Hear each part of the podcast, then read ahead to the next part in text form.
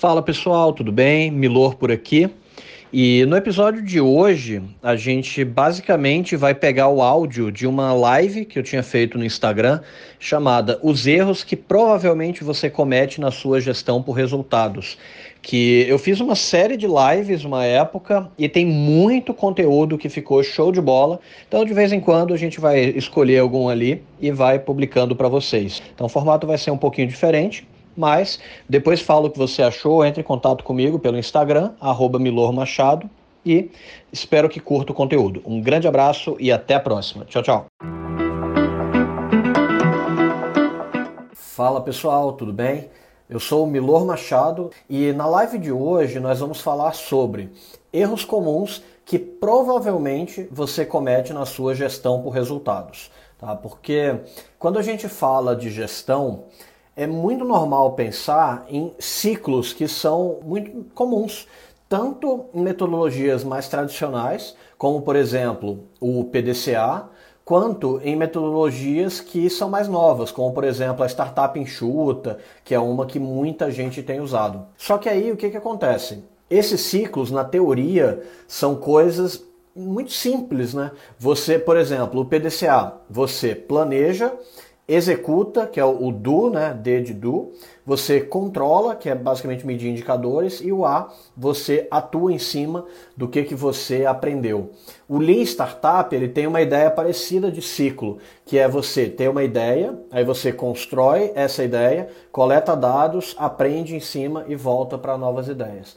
Agora, na teoria é tudo lindo e maravilhoso. As, a, os conceitos e metodologias são super fáceis de serem entendidos.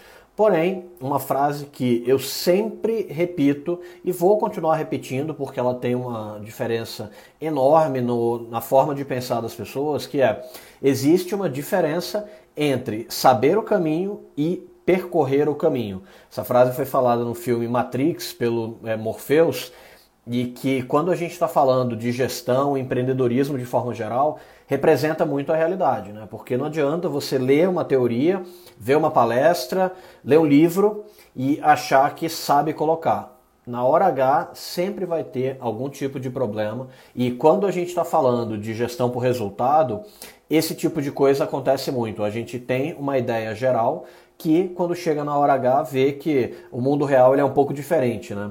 Eu como engenheiro gosto muito de pensar que quando você está fazendo um exercício de física, por exemplo, é normal desconsiderar o atrito, porque dá mais trabalho, enfim, não faz sentido você considerar ele na hora que você está aprendendo física. Mas na vida real, o atrito existe.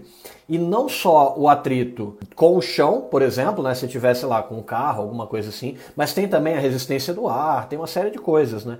E isso acaba deixando o, toda a, aplicação que você tinha muito mais complexa na vida real do que quando é, ela estava simplesmente na teoria. Tá? E aí a ideia de hoje é que a gente saia do mundo conceitual e abstrato e fale sobre gestão de resultados num ponto de vista extremamente prático e mão na massa. Agora, o que, que acontece? Geralmente, qual que é o caminho que as pessoas seguem quando elas querem ter uma, uma boa gestão por resultados? Né? Elas estudam metodologias, como por exemplo, uma que está bem famosa agora, chama OKR. Ela basicamente quer dizer, ela é uma sigla né, de Objective e Key Result. Então você tem o objetivo e os resultados-chave. Aí o pessoal vê essa metodologia e quer sair aplicando direto para a empresa inteira. Então, ah, agora eu li que o OKR é bacana, eu vou desdobrar todos os OKRs para o meu time. Aí você tem empresas de 50, 100 pessoas, todo mundo tem o seu próprio OKR. Na vida real isso não funciona. O que geralmente acontece quando as empresas vão por esse caminho de já tentar colocar meta e desdobrar resultado para todo mundo, é que ele fica muito complexo aquele modelo e na prática aquilo cai em desuso. Fica muito difícil de você gerenciar e a coisa não ganha tração, né? ela não vai funcionar direito. Agora, por que, que as empresas fazem isso? Porque qual que é a grande sacada aí? Quando você pensa em metodologia de gestão, a ideia é que isso faça parte da sua cultura, que como parte da sua empresa você faça uma gestão por resultados. Então, como você quer colocar a gestão por resultados e disseminar isso dentro da sua cultura, Você pega uma metodologia como o OKR, por exemplo, e já desdobra para todo mundo. É intuitivo seguir dessa maneira. Mas isso daí não funciona de forma tão boa assim quanto você acha que vai funcionar na teoria, tá? Na prática, tem uma série de atritos aí, o pessoal acaba não levando muito a sério e a metodologia cai em desuso. Essa não é a melhor forma de você implantar a sua gestão por resultados. E aí, por que, indo um pouco mais a fundo, né, de por que que geralmente cai em desuso e esse, essa forma de aplicar uma metodologia de gestão acaba sendo muito ineficiente. Porque o que que acontece? Uma metodologia de gestão, ela não tem o objetivo de gerar um grande impacto no curto prazo. E aí acaba sendo tratada como algo operacional e que não é acompanhado de perto pelos líderes da empresa. É tipo, ah, bota para um analista ou para um estagiário implantar a metodologia de OKR, por exemplo, metodologia de gestão. Ou até contrata um consultor e fala, ó, toma aí, se vira e implementa dentro da minha empresa. Mas essa visão do resultado, ela precisa impactar diretamente nas decisões da liderança, mas ela vai levar um tempo até ser amadurecida. E aí, se você coloca na mão de uma pessoa júnior e fica na expectativa de que ela vai conseguir mover a empresa inteira e vai ter capital político e senioridade para implantar essa metodologia, não vai dar certo. Tá? É um caminho que eu já vi muitas e muitas vezes e pro buraco e no final das contas a pessoa acaba achando que o problema é a metodologia, mas não é. É que a aplicação foi feita de forma errada. E uma outra coisa que acontece quando as empresas vão por esse caminho é que você tem pouca gente que realmente estudou o método a fundo, que tem experiência. Aí o que, que rola? Você fala assim: olha, a empresa inteira agora tem uma gestão por resultados. Aí dá uma visão superficial do método. Agora todo mundo define a sua meta, define o seu resultado, vai lá e aplica. Qual a chance disso dar certo? Não vai. Uma metodologia que envolve uma mudança de cultura, uma mudança de rotina, ela tem que ter um grau de profundidade muito grande. E quando você pega, espalha e já delega para a empresa inteira fazer isso de uma vez, não vai ter um resultado, tá? Não vai funcionar e vai cair no esquecimento das pessoas. Agora, outra coisa também é que um ponto extremamente importante de um aprendizado de forma geral é você ter a capacidade de se corrigir. Imagina assim, eu vou aprender violão. Se eu pego o violão, toco tudo errado, mas eu acho que está certo, como que eu faço para poder aprender? Não tem como, você depende do ciclo de feedback. Então, e por isso que é tão bom ter, por exemplo, um professor de violão, eu toco um acorde, aí ele olha e fala, olha, não, isso aqui está errado, pressiona mais isso daqui, ele vai dando um toque, né? E quando você tem uma metodologia de gestão que ninguém teve uma experiência real e prática com aquilo, as pessoas não sabem que estão fazendo besteira. E aí, se elas não sabem que estão fazendo besteira, elas não têm alguém para corrigir. E aí, o processo acaba ficando superficial e não vai ter o impacto desejado. Tá? Ele falta um feedback relevante para as pessoas da equipe. E o que é pior, na verdade, além desse material ele ser criado com muitas e muitas falhas, não tem uma rotina de acompanhamento e refinamento. Ou seja, as pessoas têm um trabalho para criar suas metas, seus resultados, e aí dá 10 minutos, de forma metafórica, digamos assim, elas voltam para a rotina delas e esquecem aquele material que foi criado. Então, é, fica tudo na gaveta. Você fica com um plano que já tende a ser ruim, porque ele foi criado por pessoas que não conheciam de fato a metodologia, e é um plano ruim que fica na gaveta e nunca é implementado. Qual a chance disso dar certo? Nenhuma. E na prática é o que acontece. Isso daí não funciona, mas é o jeito que as empresas geralmente tentam fazer. E aí o que, que acontece? Como você tem um plano que não é seguido, os resultados eles não vêm. Sem resultado, o pessoal vai botar a culpa neles mesmos por não terem implementado a metodologia ou na própria metodologia. Lógico que na metodologia falam, ah, isso daí não funciona, não dá certo. E eles voltam para execução de forma intuitiva. Eu até brinco né, que você tem o, o empreendedor, que é o, o empreendedor mágico, que ele toda hora está tirando um coelho da cartola. Ele bota uma meta, não tem a menor ideia de como que vai atingir, e vai lá, tira um coelho da cartola e dá um jeito. Uma hora essa fonte vai secar, a cartola vai parar de sair coelho, né? E não vai funcionar muito bem. Só que aí o que acontece? Em vez de trabalhar com uma metodologia que é o que eu chamo de líder exponencial, eles acabam voltando para a intuição e sempre tentando tirar da cartola, né? Porque não conseguiram implantar bem o método de gestão. Agora, é, por que, que as pessoas fazem isso? É por maldade? Elas intencionalmente querem tentar aplicar a metodologia só para dizer que não funciona? É óbvio que não, né? Todo mundo quer ter resultado e quer que a metodologia funcione dentro da empresa, né? Esse que é, o, é, é a intenção de, de todo mundo, basicamente. Agora, o que, que acontece aí? Quais que são os erros comuns de quem cai nessa armadilha? Primeiro, é subestimar o trabalho de fazer bem feito. Fazer de forma porca e superficial é fácil. Qualquer metodologia mal feita é muito fácil de você colocar em prática. Agora, mesmo a metodologia mais simples de todas, como por exemplo a dos OKRs, para fazer bem feito é muito difícil, porque você tem que colocar no ar, ver se deu resultado ou não, testar, revisar aquilo, fazer uma nova versão. Então você tem vários ciclos aí que vai demandar uma certa disciplina. Só que as pessoas acham que não, que é só ir lá e colocar e vai funcionar para a empresa inteira. Mas na prática não é assim que acontece. Né? Então, quando você subestima o esforço, você não bota a energia necessária para que aquele projeto decole. E aí, consequentemente, ele fica parado, não dá absolutamente nada e gera uma frustração em todas as partes envolvidas. E aí, pelo fato de subestimarem a dificuldade em implantar a metodologia, as pessoas acham que é fácil e tentam abraçar o mundo. Então, como eu tinha comentado, né, elas vão lá, pegam a metodologia, querem aplicar na empresa inteira de uma vez, independente do nível de maturidade, fala, não, todo mundo vai lá e aplica e se vira. Não funciona, né? O, o, o inglês ele tem uma expressão que eu gosto muito que é, é spread yourself too thin, que é tipo você se espalhar e ficar muito fino que é, pô, você tem uma certa quantidade de energia ali para poder dedicar um projeto. Se você espalha ele pela empresa inteira, vai ficar muito fininho, você não tem profundidade suficiente, né? E geralmente em metodologia de gestão, esse erro é batata. Quando eu entro nas empresas, primeira coisa é falar, para a gente poder evoluir a metodologia de gestão, primeira coisa vai ser encurtar o alcance dela. Vamos começar bem pequenininho, consolidou, depois a gente vê como expandir. É, e uma outra coisa que rola é que, principalmente os líderes, eles querem um material muito mastigado. Eles falam: ah, eu quero que o time traga a proposta das metas deles para mim mas eles não investem um tempo em dar um feedback e revisar aquele material. Aí eles recebem um material ruim que eles pediram para o time porque delegaram.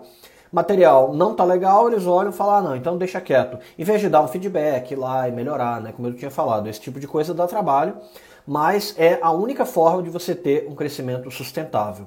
E aí, quando eles recebem esse material e não dão feedbacks de melhoria, eles acabam ficando muito impacientes e atropelam o método e voltam para o modelo tradicional de apagar incêndio, ao invés de servir de exemplo para uma gestão mais organizada. Como a gente está falando de mudança de cultura e implementação de metodologia de gestão, a alta liderança tem um papel crucial. Se a alta liderança não valorizar o modelo da gestão, ele não vai funcionar. É aquela história né, de que é, você tem que ter uma liderança pelo exemplo.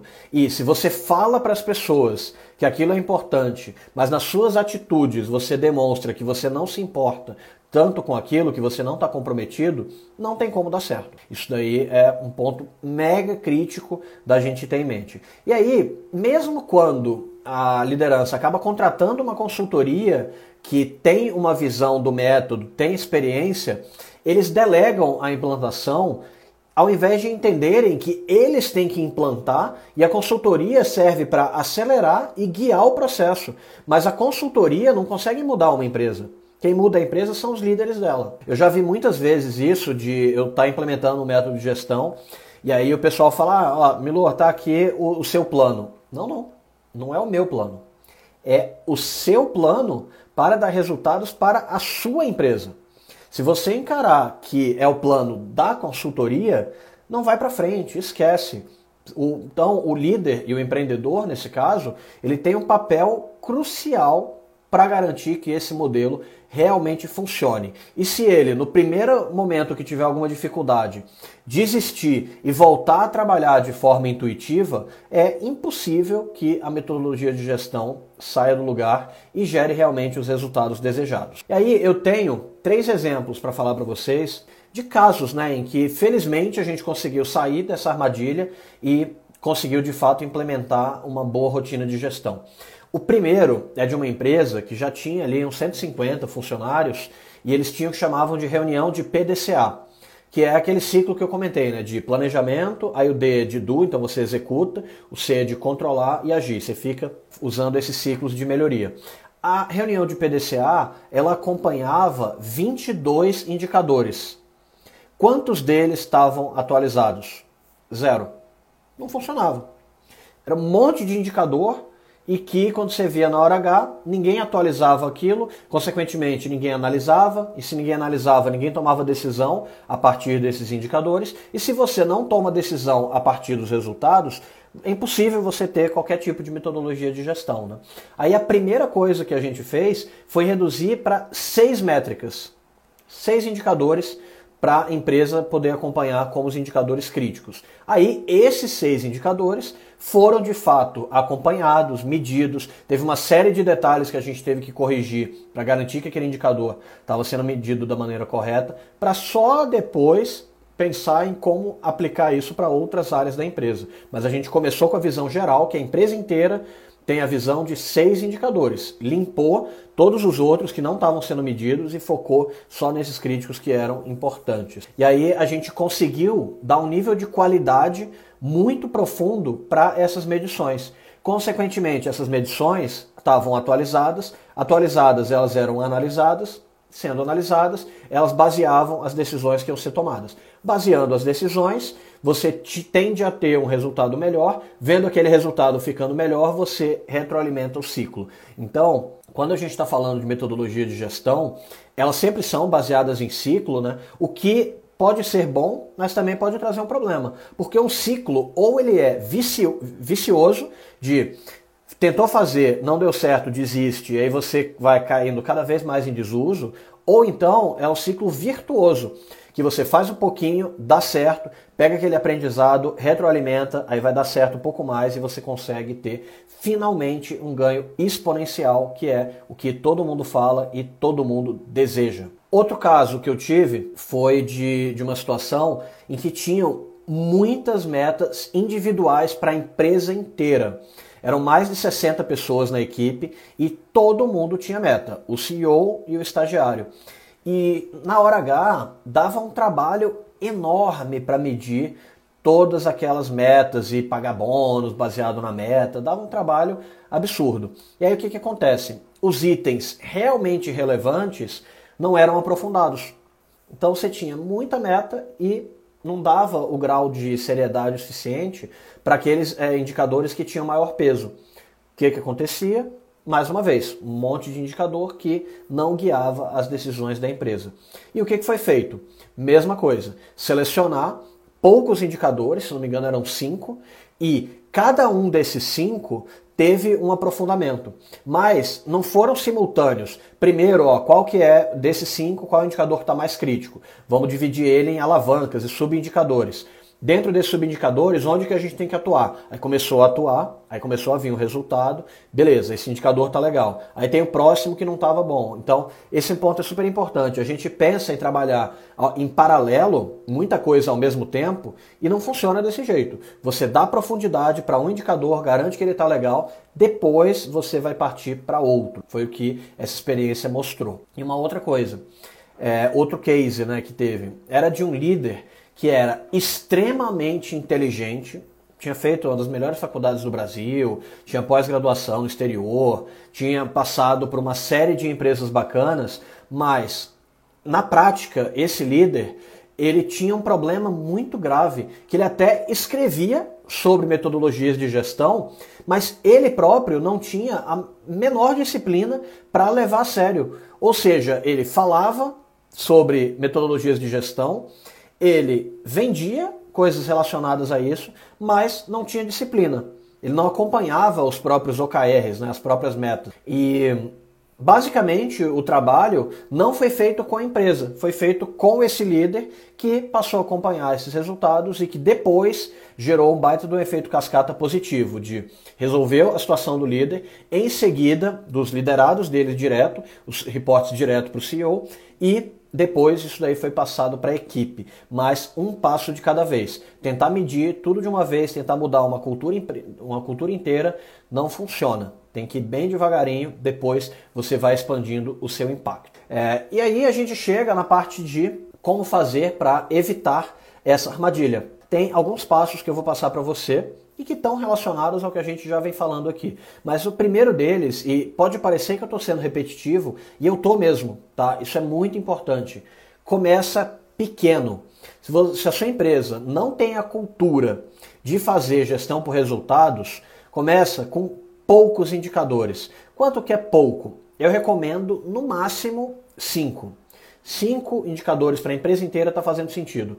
Forçando muito a amizade, seis dá para fazer. Sete esquece. Aí eu vou embora, saio da sala, não tem condição de começar trabalhando com sete indicadores. Começa pequenininho. Eventualmente três indicadores já está ótimo, já vai dar um resultado bacana. E aí, o que, que acontece? Imagina que você tem a empresa inteira com cinco indicadores sendo acompanhados. Aí, a área de vendas provavelmente vai ter indicador que está representado ali. A área de marketing também. A área de operações, provavelmente.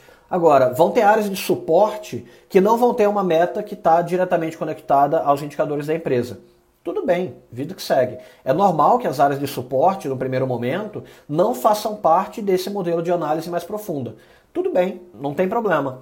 Você primeiro garante que as áreas que estão muito relacionadas à venda e à entrega para o cliente estão acompanhando os seus resultados, só depois você vê como expandir essa metodologia. Outra coisa que é super importante de você tratar quando está implementando a sua metodologia de gestão é garantir que a análise dos indicadores ela faz parte da, das suas reuniões periódicas. Uma das pautas da sua reunião periódica tem que ser a análise dos resultados. Por quê? O que, que significa isso? Na prática, uma reunião ela é uma cerimônia. Sim, ah, Milô, minha reunião é mais simples. É, mas assim, se for para pensar, ela é uma cerimônia que mostra as coisas mais relevantes que estão acontecendo na empresa. Que não é isso. Você pega uma reunião, é um tempo caro, né, que está todo mundo junto, para poder discutir os pontos mais importantes da empresa. Se você não tem análise de indicadores durante essas reuniões, como você quer que as pessoas levem a sério os resultados no dia a dia? Não tem como, esquece. Elas vão voltar para ter uma execução totalmente baseada na, na intuição, ao invés de ser baseada nos resultados de maneira geral. Então, se você quer colocar uma metodologia de gestão, seja ela qual for, mas garantir que ela seja levada a sério, parte da, de qualquer reunião periódica tem que ter os seus análise dos seus indicadores e resultados de forma geral. Outra coisa, terceiro passo para poder fazer uma gestão por resultados que realmente faça sentido. Crie ações baseadas em alguma alavanca específica. O que, que eu quero dizer com isso? Vamos imaginar a meta de vendas. Tá? Você tem o indicador máximo de vendas que ele vai gerar a meta, que é o que a gente chama de indicador de controle. Vendas, você pode quebrar em subindicadores de várias formas. Pode ser, por exemplo, a venda por produto, é um caminho. Aí eu vou analisar, minha meta de vendas não está sendo batida.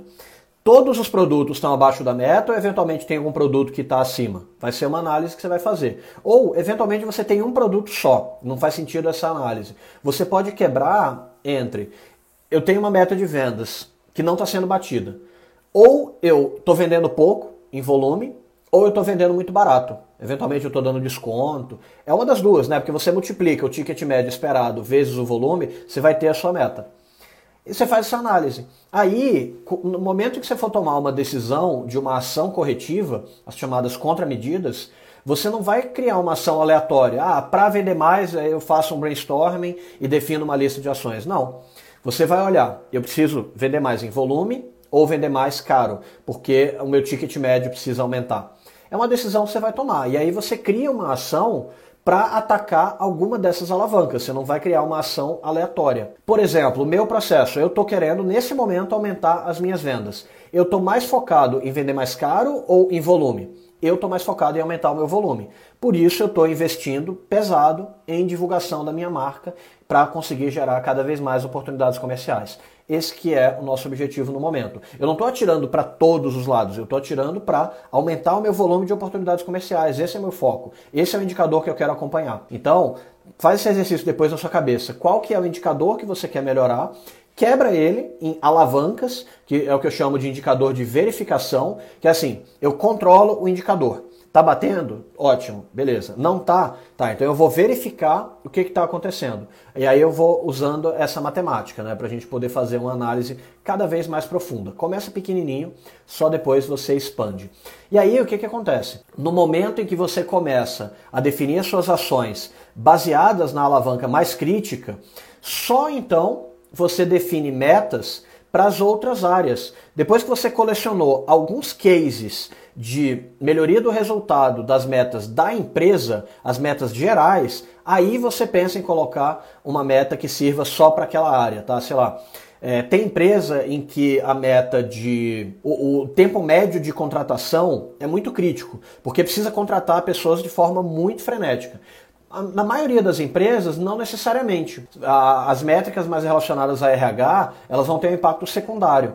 Se esse for o caso da sua empresa, foca primeiro nas metas financeiras, garante que esse ciclo de resultados está funcionando e está trazendo melhoria para sua operação. Só depois você vai para as áreas de suporte e definir meta para elas. Tem que tomar muito cuidado com isso. E aí, pessoal, para a gente poder fazer uma revisão geral do que foi falado hoje, se vocês tiverem alguma pergunta, alguma coisa, é só mandar. Eu tenho cinco pontos que eu quero falar com vocês que refletem essa questão da implantação de uma metodologia de gestão por resultados.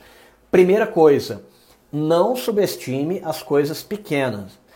As coisas pequenas, mas que demandam disciplina qualquer tipo de mudança de hábito é muito, muito, muito difícil.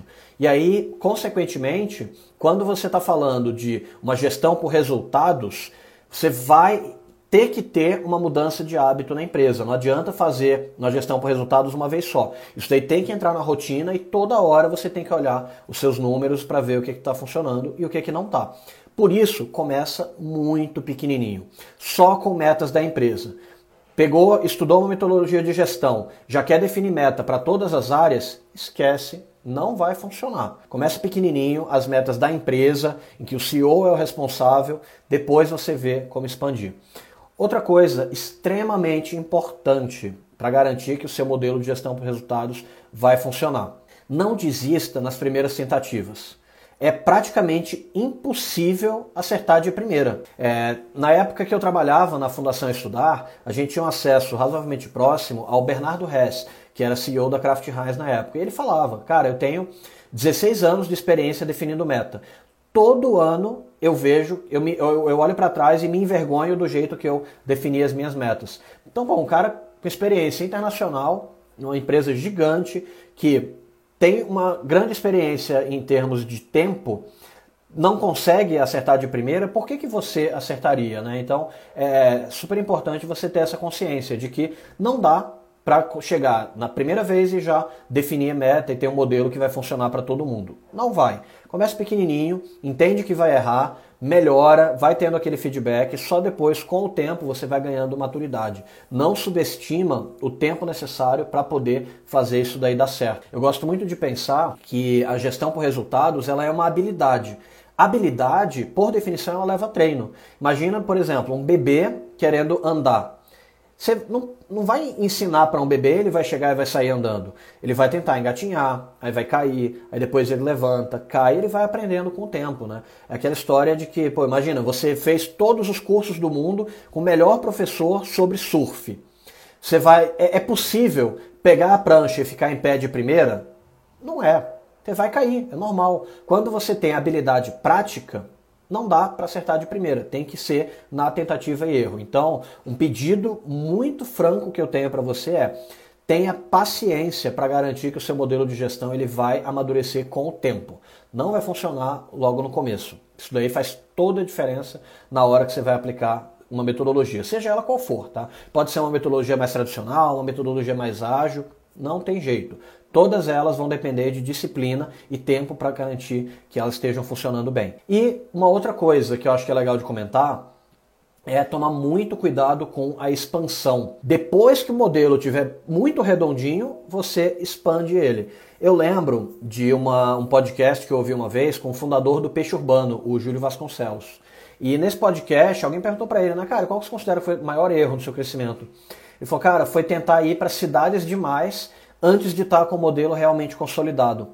Ele falou assim, pô, eu tinha já um baita de um espaço para crescer em São Paulo, Rio e BH, mas eu já estava indo para o norte, nordeste, para o sul. Eu estava expandindo para lugares demais. Não deu certo. E aí, pensando num caso que deu certo, eu particularmente gosto de pensar no Facebook. O Facebook hoje ele deve ter uns 2 bilhões de usuários, assim, a humanidade inteira praticamente, ela está no Facebook, né, uma parte muito grande dela. Mas eles começaram pequenininho, só em Harvard. Aí garantiram que aquilo estava dando certo, depois foram para outras faculdades. E a, a mesma ideia pode ser aplicada para o seu modelo de gestão pega ali poucos indicadores, domina, garante que aquela análise está enraizada dentro da cultura da empresa, que você está conseguindo gerar resultados reais a partir daquele modelo de gestão. Só depois você vai expandir isso para outras áreas, para outras partes da sua empresa. E, por último, mas talvez o mais importante, a principal dica para quem é um líder que está querendo implementar um modelo de gestão você é o exemplo. Isso daí tem que ficar muito internalizado. Tem uma frase que eu gosto muito que é assim: é, as suas atitudes elas falam tão alto que eu mal consigo ouvir o que você fala. E na prática, o que isso tem a ver com gestão?